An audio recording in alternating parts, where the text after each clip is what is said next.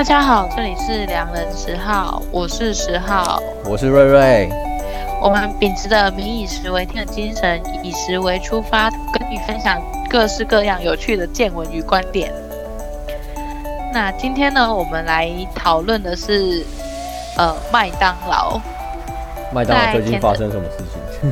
在前 阵子，麦当劳不是有要庆祝那个戴资颖夺金，然后就是推出一个买一送一的促销活动，然后因为反应太热烈了，然后大麦克就一下子就卖完，然后麦当劳就当下就立刻，他也很有 guts，就加码说好，那其他主餐也全部都买一送一，结果就到变成就是一堆人去排队，我那时候晚上经过大概十点多经过麦当劳的时候，然后还是超级多人排队，大概排大概十十公尺到十五公尺。就是在店门外。我突然想到那一天好像，其实我我本来没有注意到，就是买一送一这个事件，只只知道说，哎，呃，于是我记得好像是就是从网络上，因为毕竟我没有电视可以看，然后就发现网络上大家都在传说什么要去，呃，买一送一啊，或照片什么的挤得麦当劳人山人海，然后记得我好像有看到就是骑车经过的时候就发现，哎，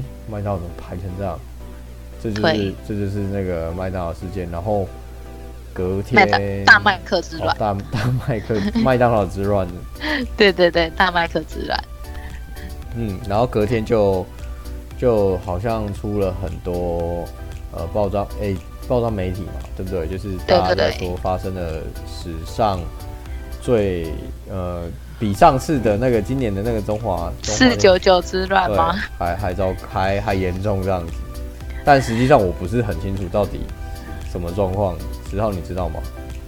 就是呢，因为他推出了这个刚刚像我讲的促销活动，然后造成呃麦当劳可能原物料呃供给不足，因为他光是那一天卖的，比比如说我那时候查的数据是说，呃呃麦当劳大概一天可以卖一家门市可以卖数十个大麦克，嗯，可是那一天他可以卖数百个。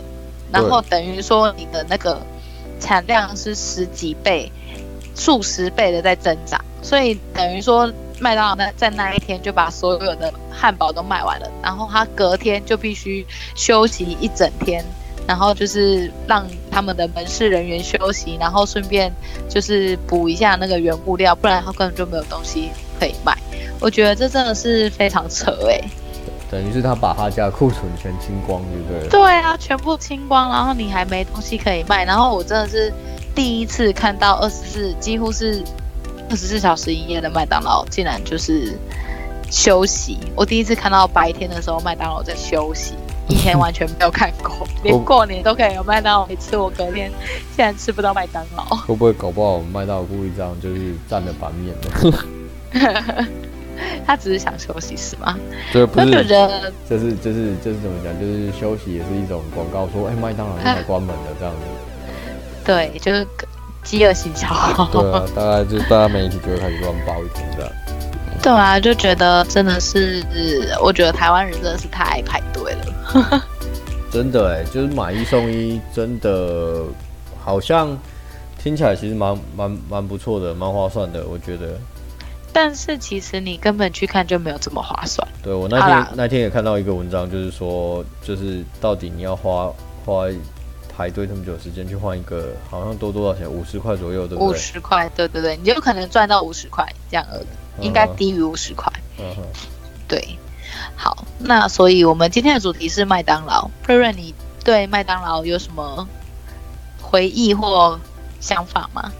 麦当劳回忆就是多了啊！我觉得麦当劳就是一个经典代表美国的一种，就是、哦、美式文化，就是一种它是素食嘛。然后我记得小时候就是这对是大，就是就我来就是一种童年的等于一个 comfort food 童年版的 comfort food。你最近很爱用 comfort food 这个词，不行，然后用点其他的词、欸。你你你知道在小就是。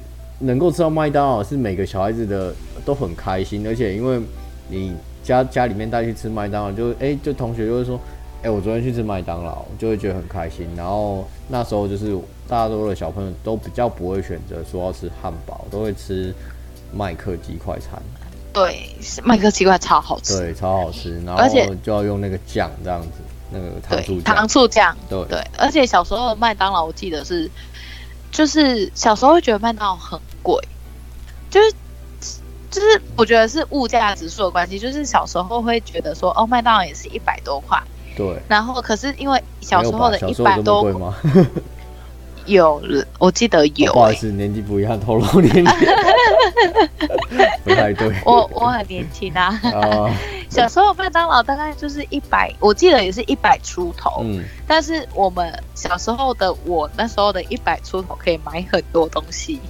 那我那时候鸡排一块才三十五元而已。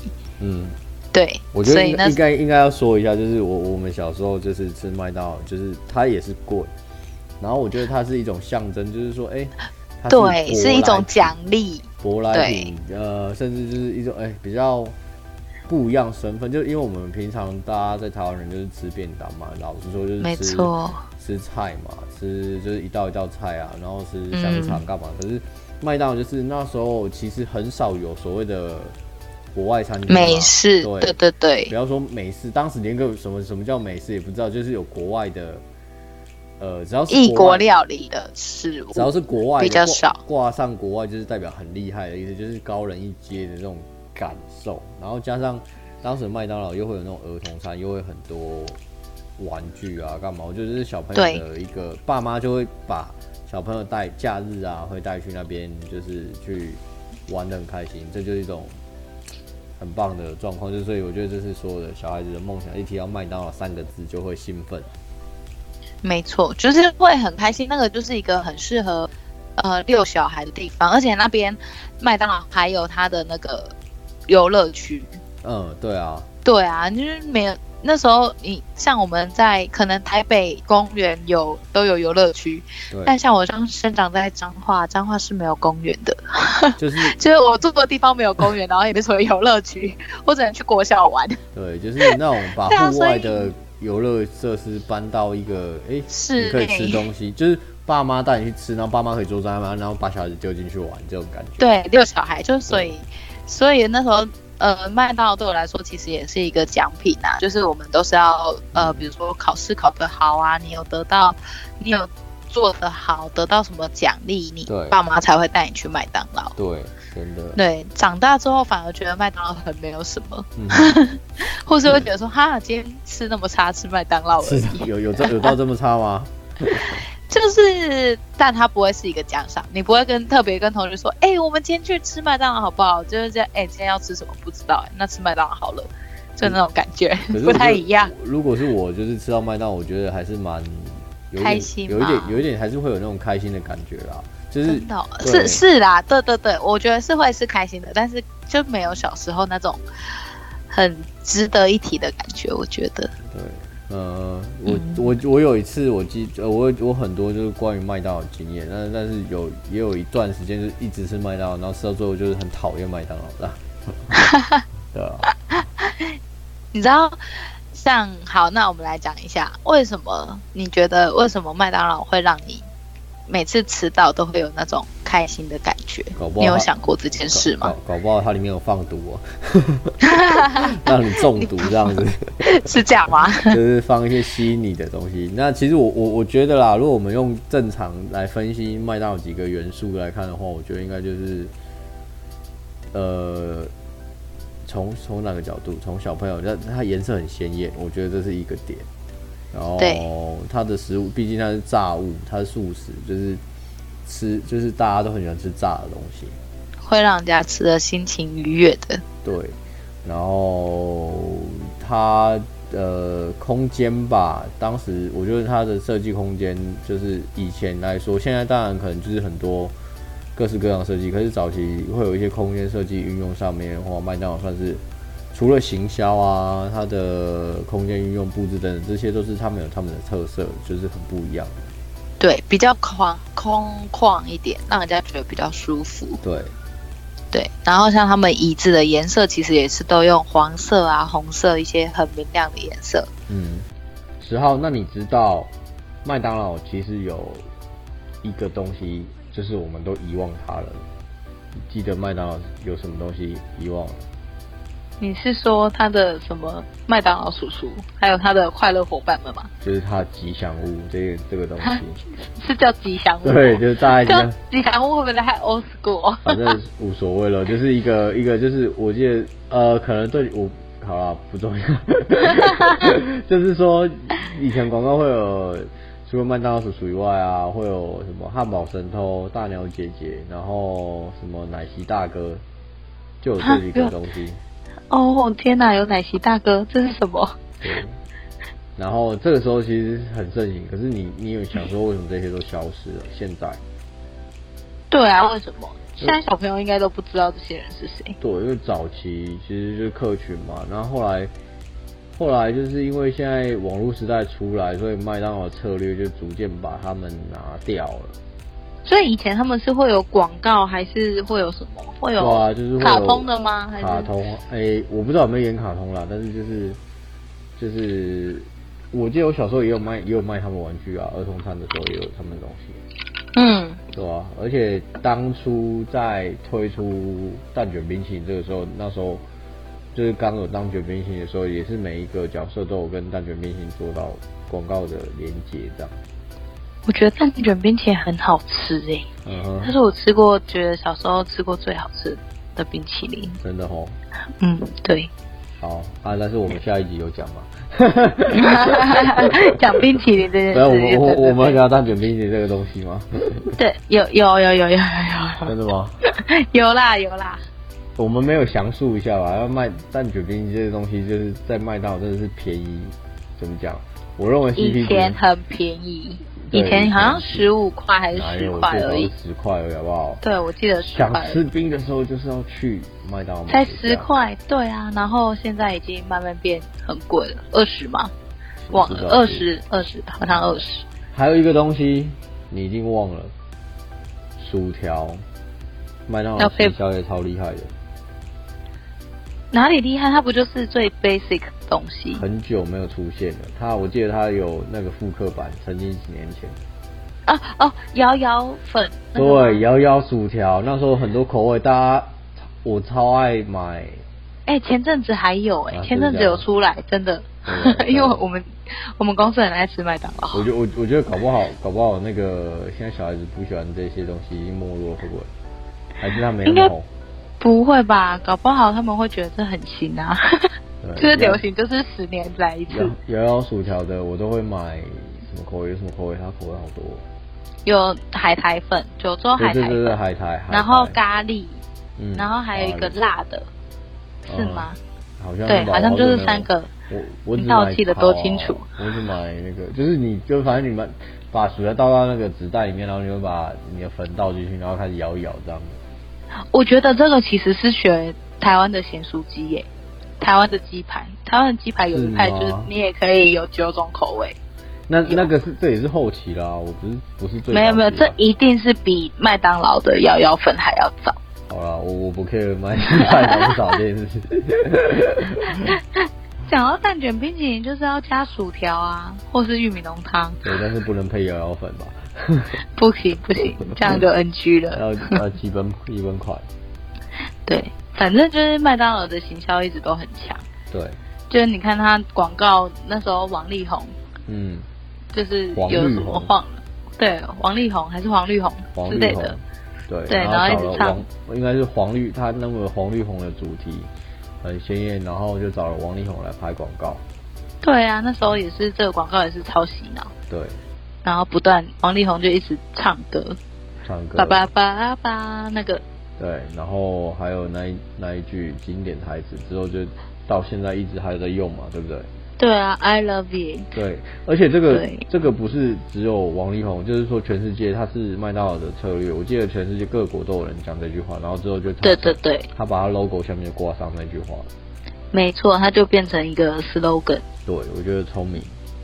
真的就是让大家欢乐的麦当劳就深入大家的心中。嗯对啊，然后其实最重要就是，其实麦当劳它一直要营造的一个企业形象，就是让人家带给大家快乐和幸福的。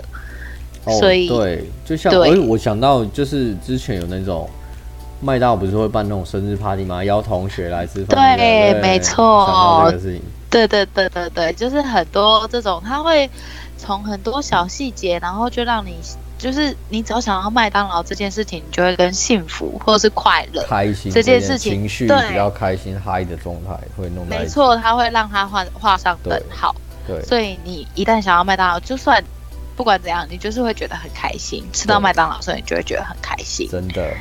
对，所以呢，其实呃，像麦当劳他们从行销这上面，他们其实也下了非常多的功课。是哦。然后。对啊，对啊，像他们那时候为什么可以在台湾那时候打下，就是他们算是非常早，大概在呃一九八七年吧进驻台湾。哇，好早哦，那时候对，超早。哎，一九，不好意思，是一九八四年，一九八四年。OK。进驻台湾。八三年而已。嗯。对，那那时候台湾其实算是非常，呃，应该说是一个赚赚钱如撞水的时期吧，那时候时代不就是时期啊？对啊对对，人家那时候就是讲什么台湾精英卡邦那个时期，嗯、对于是麦当劳在那个时期就是进进驻台湾，对，然后呢，他在台湾的进驻的台湾进驻台湾的第一周就创下单周营业额最高的世界纪录。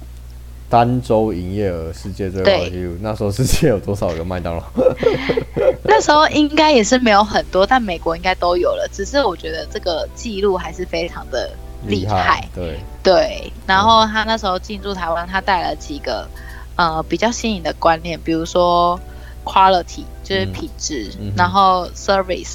就是他们的服务 SOP 或者是怎么样做的，他们的餐饮服务这一块的东西吧，应该也是带来创新的东西到台湾。对对对，现在这些东西，当然我们现在看起来都觉得没什么，啊、可是现在已经是三十三十年后了，在当时一定就是非常新颖的东西，因为那时候根本就没什么餐厅啊，怎么我们现在看到老牌西餐厅，那时候都是新的餐厅的。对对，我不晓得你有没有看过一个。电呃，就是以前其实，在那个时代有拍也拍了很多电影业，也是很蓬勃发展。然后，嗯、呃，我记得某一个片名就是《好小子》里面，因为我小时候看的。哦哦，好小子，他们去吃麦当劳吗？对，他们去吃麦当劳。对啊，对啊，就是那那个就很贴切我们当时的生活的景象。对对对对，没有错。嗯。然后呃，哎，我我把他那个刚刚那个讲完，就是。它一个就是 quality，然后一个是 service，对，然后一个是一另外一个是 cleanliness，就是要整洁要干净，对，然后最后一个就是 value。那我觉得麦当劳就是一直在创造它的企业文化和价值。嗯，对，这也是为什么我觉得麦当劳它可以现在就是它是全头全球素食业的龙头。哎，它是素食业龙头吗？他们算是素食业龙头啊，竞争者、啊、这这些年来，这十几二十年来，竞争者也超多的，超多。但是说真的，没有一个品牌可以像麦当劳这么成功的遍布全球。它当然还是有它失败的地方，嗯、就是也是有一些国家它是打不进去的，比如说越南啊，还是什么的。但是越南是打不进去的，越南是相对比较弱势的。它现在经济问题吗？因为他没有在好好在越南做好在地化这件事情，他在越南好像目前只有十几家店而已。我觉得有可能是因为，因为毕竟要在地化这件事情，我觉得像，呃，我去过蛮多麦当劳的，那他们都其实都是最后都会所谓在地化，那在地化就很取决于那个管理者或者是行销的那些人怎么样去市场啦，也就是说市场到底能不能做出来啦。没错，没错。啊、但目前越南是比较麦当劳的一个痛。嗯哼。但我记得麦当劳在全世界，它呃，在很多年前一直到今天，我知道麦当劳它还是依旧还是这个品牌，它还是全世界应该有二十前前十前二十吧，用就是各个品牌啦，包含 Apple 啊、IBM、Microsoft 这些东西来比的话。麦当劳其实它的的品牌的的价值其实还是哦，我记得有前二十，还是有前二十名。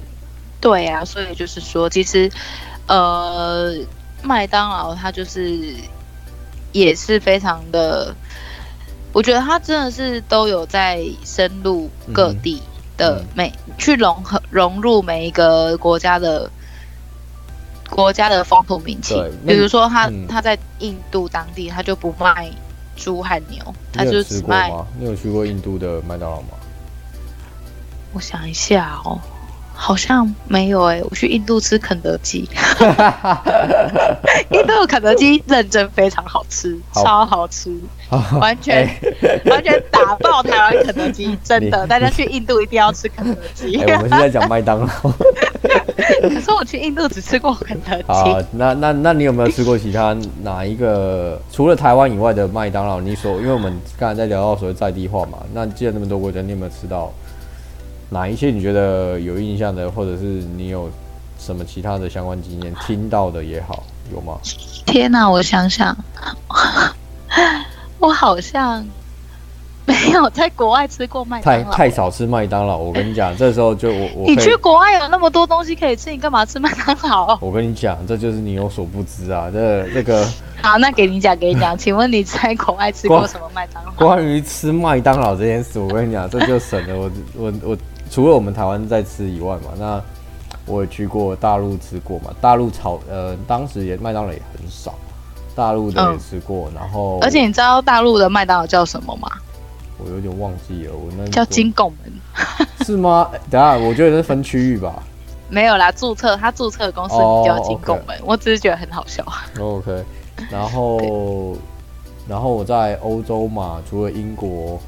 吃过，我我比较有印象深刻，可以可以提跟跟大家聊一聊几有几个啦。我去呃摩洛哥的时候，我有吃，然后摩洛哥哇，好酷！摩洛哥麦当劳卖什么啊？我好好奇。我跟你讲，摩洛哥就酷了，摩洛哥真的超酷。麦当劳就是在摩洛哥来讲，麦当劳我觉得也算是一个比较中高消费的。如果在都市里面，对都市的摩洛哥的有钱人来说，当然就是没什么。可是因为毕竟他们穷人也是很多。所以，嗯，我觉得一般穷人他们也吃吃不到麦当劳这件事啊。麦当劳，麦当劳的它里面，因为他们是回教国家，所以卖的东西，所有东西都是要经过哈拉认证。尤其麦当劳要进入回教世界的话，因为它是一个，它就是它有一个什么清真还是什么回教认食物认餐厅认证还是什么才可以？我记得好像没错。但是因为麦当劳本身它是属于。带有鲜浓的美国文化这件事，到一个回教国家，其实就是你会觉得很神奇。那个那个融入，当然就是你就会看到说，哎、去吃麦当劳的人是谁呀、啊？然后大概穿着会怎样？回教的状况，然后你会知道说，我记得我在摩洛哥的时候吃，就是发现都是有比较有钱的人在那边吃的，而且他们是比较。可能算是，我觉得会算是比较 fashion 的人，以当地来说，嗯，就是可能中产阶级或是中中高的吧。我觉得，因为他们会比较有钱，会开车，然后开的车也是比较好的车，然后穿着打扮也都比较好。等于说，它是一个形象，可能像早期，我觉得像比较早期，我们台湾可能会不会是比较多。呃，就穷人不会吃嘛，也我也不知道。白白比较多白领阶级会去吃，嗯、可能蓝领就是像我们是蓝领阶级的小孩，可能就是会觉得哦，他是偶尔的奖赏，而不是日常每天可以一个月去吃一次的那种东西。对对。然后当时当时我有拍照，就是蛮妙的。反正我觉得摩洛哥吃的麦当劳这些，我觉得还蛮酷的。那他们餐点。都也是在地化嘛，不有一些不一样的东西。那我应该没有牛肉吧？呃、有吗？应该是没有牛，应该是没有牛肉，因为回教国家嘛。对，我记得好像是没有。嗯、但它有一些什么饭还是什么东西，就是它会加入他们的当地的一些饮食文化。对对对对对。嗯，对对对。然后再来就是我在德国也有吃，我觉得德国的东西跟台我们台湾的也其实不一样，因为。其实麦当劳它所谓在地化，它到各个世界呃各个国家里面都是会变得不太一样，除了几个比较 top 的项目，像大麦克这不用讲，大麦克全世界好像都有。嗯、对，我印象是应该是这个概念，但其他大多的都会有很多就是不一样的特殊的餐点。了解。对对。这就是麦当劳的在地化。所以其实，在呃之就是在很久之前，其实经济学人也有就是提出一个大麦克指数，是就是要来用大麦克的这个价钱，在每个国家的价钱，然后去衡量。每一个国家的经济状况，对，这其实都是一个，就是其实我觉得这就是代表麦当劳它真的是很成功到它是一个全球化的指标，对。这件事情，对，对啊，我觉得如果说要就是了解说全世，哎，我全世界的麦当劳有什么不一样的话，我有一个有一个有一个有一个人啊，他就是吃了全世，就是吃遍了。也我不知道有没有全世界啦，至少吃了五十几个国家的麦当劳不一样，然后他还做了一个网站做记录这样子，我不晓得是哦，所以他的心得是什么？就是他会他会每他会去评评比每每一个国家的麦当劳，然后他的餐点的每一道啊，会有他会记录下来，然后这个人叫 James，就是一个加拿大人，嗯，然后他超狂，就是麦当劳狂人，大家都号称他麦当劳狂人，他他的目标就是吃遍全世界的麦当劳。好酷哦！我应该，我们应该去放他的部落格来给大家看。有，诶、欸，有。其实我，我，我有找，我有，我有他的网站啦，就是大家可以上网找一下，就是 James，然后 James 的。James 没关系，我们再贴在 Facebook 好了。好然后他，他，他已经吃了应该有三三四百种的餐点，麦当劳餐点了。哇，很厉害！所以他出国都爱吃麦当劳。应该是，而且他是一个工程师哦。他记录了好多年哦，五五六年、六七年有吧？我猜到现在，从一一年，哎、欸，不是不是从一年，从一二年开始记录。对，哇！大家有兴趣的话，我们到时候会会再附上去，超酷的。你这个让我想到一个人，谁？他也是，就是有一个导演，他拍了一部非常有名的电影，就的纪录片。对，这部纪录片叫做《卖胖报告》。我不知道你有没有看过？哦、知道、啊，这是在二零零四年那时候，就是做也是吃麦道做一个实验啊，对啊。应该是更早，应该是二零零三年还是零四年的时候。我是说二零零四。呃哦，好，没事。我刚刚以为你在讲二零一四，对不起。二零零四。然后反对对对，反正就是超超狂。他就是那时候，他就是因为呃，美国有一位有一对姐妹。对，然后他们因为他们控告麦当劳，嗯，说他们因为吃麦当劳所以变胖了。对，嗯、呃，我先不讨论这一点，我个人是觉得蛮可笑的。然后反正法院就败判他们败诉。反正他就是一个纪录片嘛，然后他就是要对，然后对，没错，这个纪录片导演因为这件事，然后他就是觉得说，哎，那我来去看一下为什么我来。就是吃麦当劳真会变胖吗？所以我就来去测试一下。对，而且麦当劳不是，就是你在点餐的时候，人家都他都会问你说，哎、欸，我们的餐点大薯饮料要帮你加大吗？对，那他就会，大家都会说，哦，因为加大其实没有没有加很多钱，所以大家都可能会习惯说我要加大，对，或是什么样。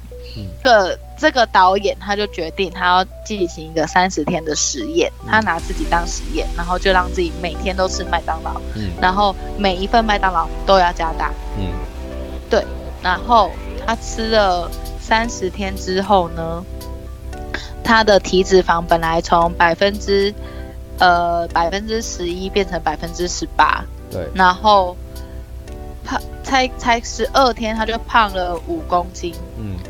然后过了二十天，他就开始头痛、沮丧，然后疲倦，然后胆固醇从一百八十五变变成一百两百二十五，就是正常值应该在两百，所以他就是想告诉大家，其实吃麦当劳是一件很不健康的事情。然后最后这部纪录片很卖，我知道。对，这部纪录片很卖，然后也间接也。让大家开始意识到素食文化这件事情，嗯，是一件不健康的，嗯哼。但其实，呃，那所以你那时候你有看过这个纪录片吗？有啊，我那时候很很多，我好早在大学的时候就有去看这个纪录片的。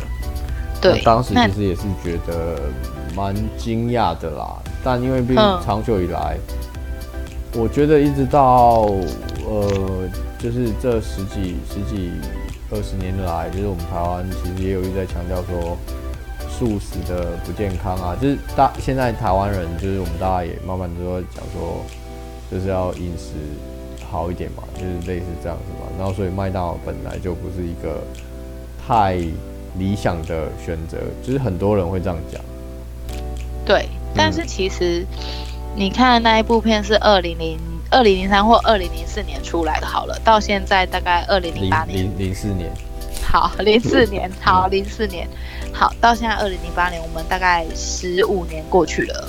十十三，二零零八，二零一八年，二零一八年，所以二零一八减二零四，十要十四年。OK，不好意思，数学不好。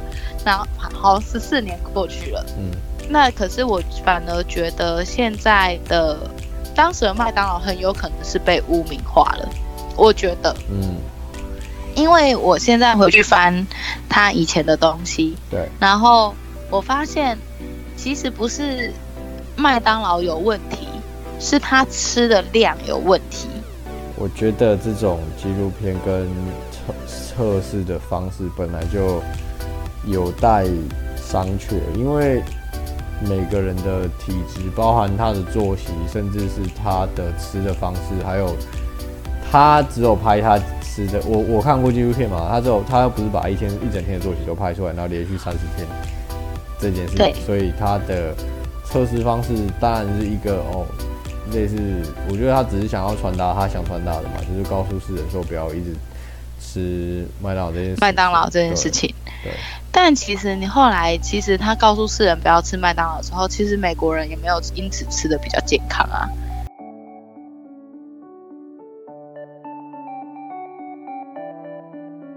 大家好，我是十号。在这一集里，我们与大家分享了许多有关于麦当劳的回忆与行销方式。那在下一集，我们将要与您探讨麦当劳到底是不是健康的食物呢？